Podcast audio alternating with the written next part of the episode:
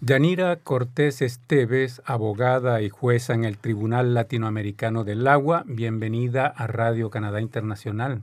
Pablo, gracias por la invitación. Es un placer, un enorme placer nuevamente estar aquí en Radio Canadá Internacional. Aleizar Arana Morales, presidente del Parlamento del Pueblo Indígena Xinca de Guatemala. Bienvenido a Radio Canadá Internacional. Muchas gracias, Pablo, y muy buenos días. Me siento pues complacido de estar acá, de este recibimiento que, del cual somos objeto y es algo importante para nosotros estar aquí eh, con ustedes, dándoles a saber los problemas que están ocurriendo en Guatemala, y en Centroamérica a causa de proyectos mineros. Bueno, entonces de eso justamente vamos a hablar. Ustedes son miembros de una delegación que quiere sensibilizar al público canadiense y a los que toman las decisiones sobre el impacto de los proyectos extractivos canadienses en Centroamérica. Yanira, decíamos al principio en la presentación que eres eh, abogada y jueza en el Tribunal Latinoamericano del Agua. ¿Desde cuándo existe este tribunal, Yanira? Bueno, el tribunal eh, ya tiene varios años de estar funcionando. Es un tribunal ético, pero con un gran componente jurídico que tiene por objetivo eh, pronunciarse eh, desde la perspectiva del principio de prevención y precaución sobre aquellos impactos negativos que se pueden dar al derecho humano al agua. Y en ese sentido se han conocido muchos casos eh, relacionados con, este tema, principalmente los impactos eh, generados por las empresas de extracción minera. Y eso es una preocupación grande porque son prácticamente casi todos eh, o muchos de los países en América Latina que están viviendo estos impactos negativos, principalmente las comunidades que ya viven en una situación bastante difícil y la minería, por lo que los casos que se han conocido, lo que han llevado es em, más pobreza, más miseria, más conflictividad, más ah, daños al medio ambiente y en general han creado una situación de zozobra para nuestros pueblos. Eso es lo que se ha denotado desde el Tribunal Latinoamericano del Agua y el mismo tribunal ha emitido varias resoluciones en donde condena a los estados con relación a este tema. Por eso es muy importante no solamente em, saber que el tribunal han llegado también estos casos, sino que también es importante conocer qué ha dicho el tribunal sobre el tema. Hay una página en, en internet que también se puede ser consultada para que la población conozca eh, los daños negativos desde el análisis y la perspectiva del Tribunal Latinoamericano del Agua. Y supongo que la industria extractiva utiliza mucha agua en sus procesos de extracción minera. Totalmente. Eh, por ejemplo, eh, hay un experto que plantea de que pueden ser diarios los que se pueden utilizar casi un millón de litros de agua. Imagínense. ¿Y pagan por esa agua? En, alguno, en el caso de El Salvador no pagarían, por ejemplo, porque en el caso de El Salvador no están regulados los diferentes usos del agua. Y pagarían como que fuera un consumo, como que fuera el consumo humano. Lo peligroso en el caso de El Salvador es, y, creo que es la misma, mejor dicho, es la misma situación de Guatemala y Honduras, es que eh, el bien hídrico está pasando por una situación complicada, por una situación de crisis. El Salvador es el país que, de acuerdo a la CEPAL, el informe de la CEPAL y la misma FAO, eh, plantean de que es el primer país en Latinoamérica que se está acercando a lo que se llama el estrés hídrico. Esto significa, para los que no conocen, no conocen este término, significa de que cada vez los salvadoreños y las salvadoreñas estamos teniendo menos cantidad de agua a nuestra disposición. Para poner un ejemplo muy concreto, si antes cada persona tenía, estoy poniendo un ejemplo, tenía cuatro vasos de agua a su disposición en el día, pues ahora posiblemente solo tiene un vaso de agua a disposición al día. Estoy haciendo una comparación.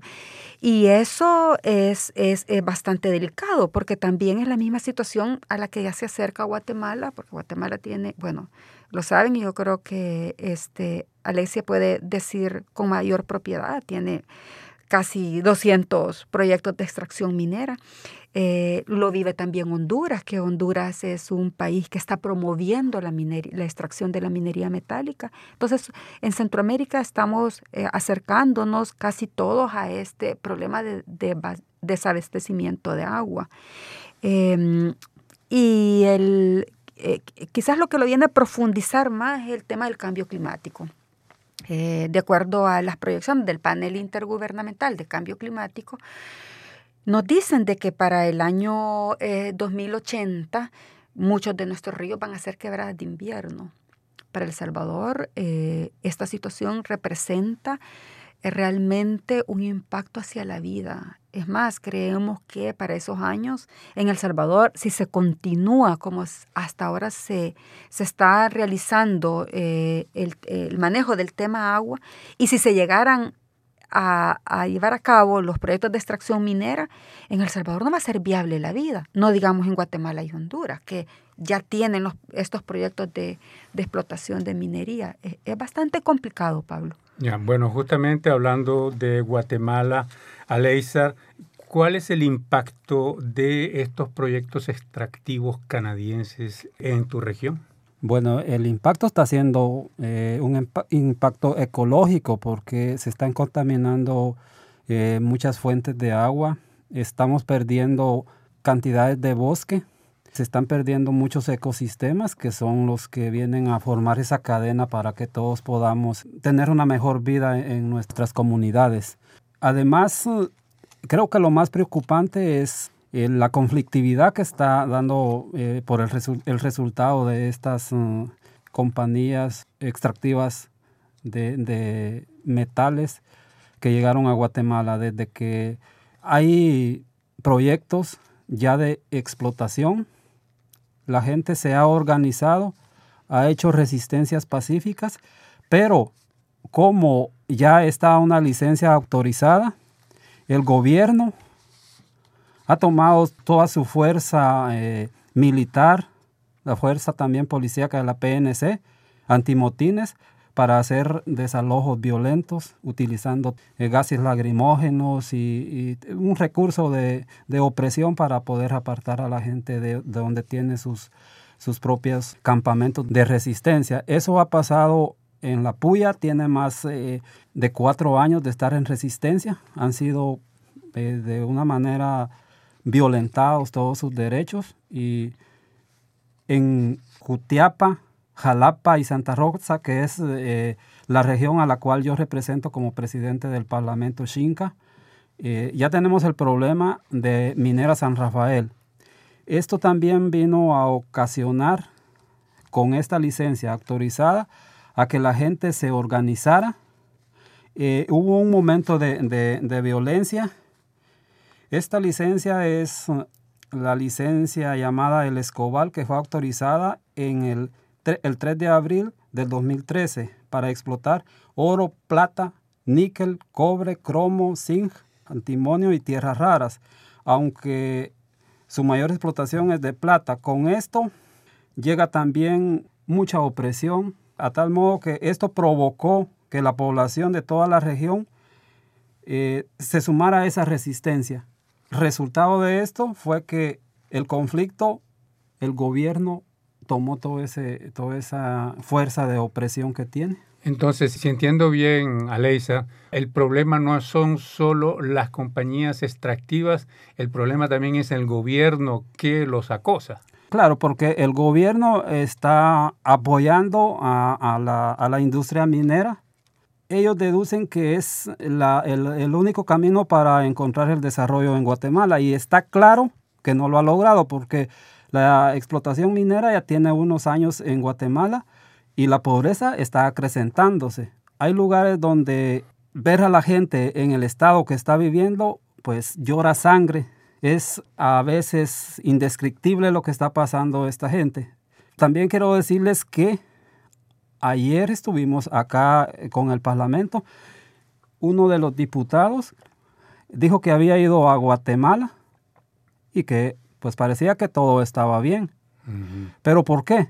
Porque cuando son invitados o llegan ellos a, una comisión son recibidos por el gobierno o por las mismas empresas que, que están en Guatemala, van a ver lo que realmente está bonito. Pareciera que todo en Guatemala está tranquilo, pero no llegan realmente a los lugares donde la gente está sufriendo las causas de, esta explotación minera que está violentando todos los derechos, la libre determinación de los pueblos.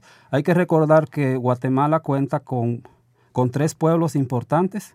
Uno de ellos es el pueblo maya que ha sido oprimido. El pueblo xinca, al cual yo represento, también hemos, todos nuestros derechos han sido violados muchas veces.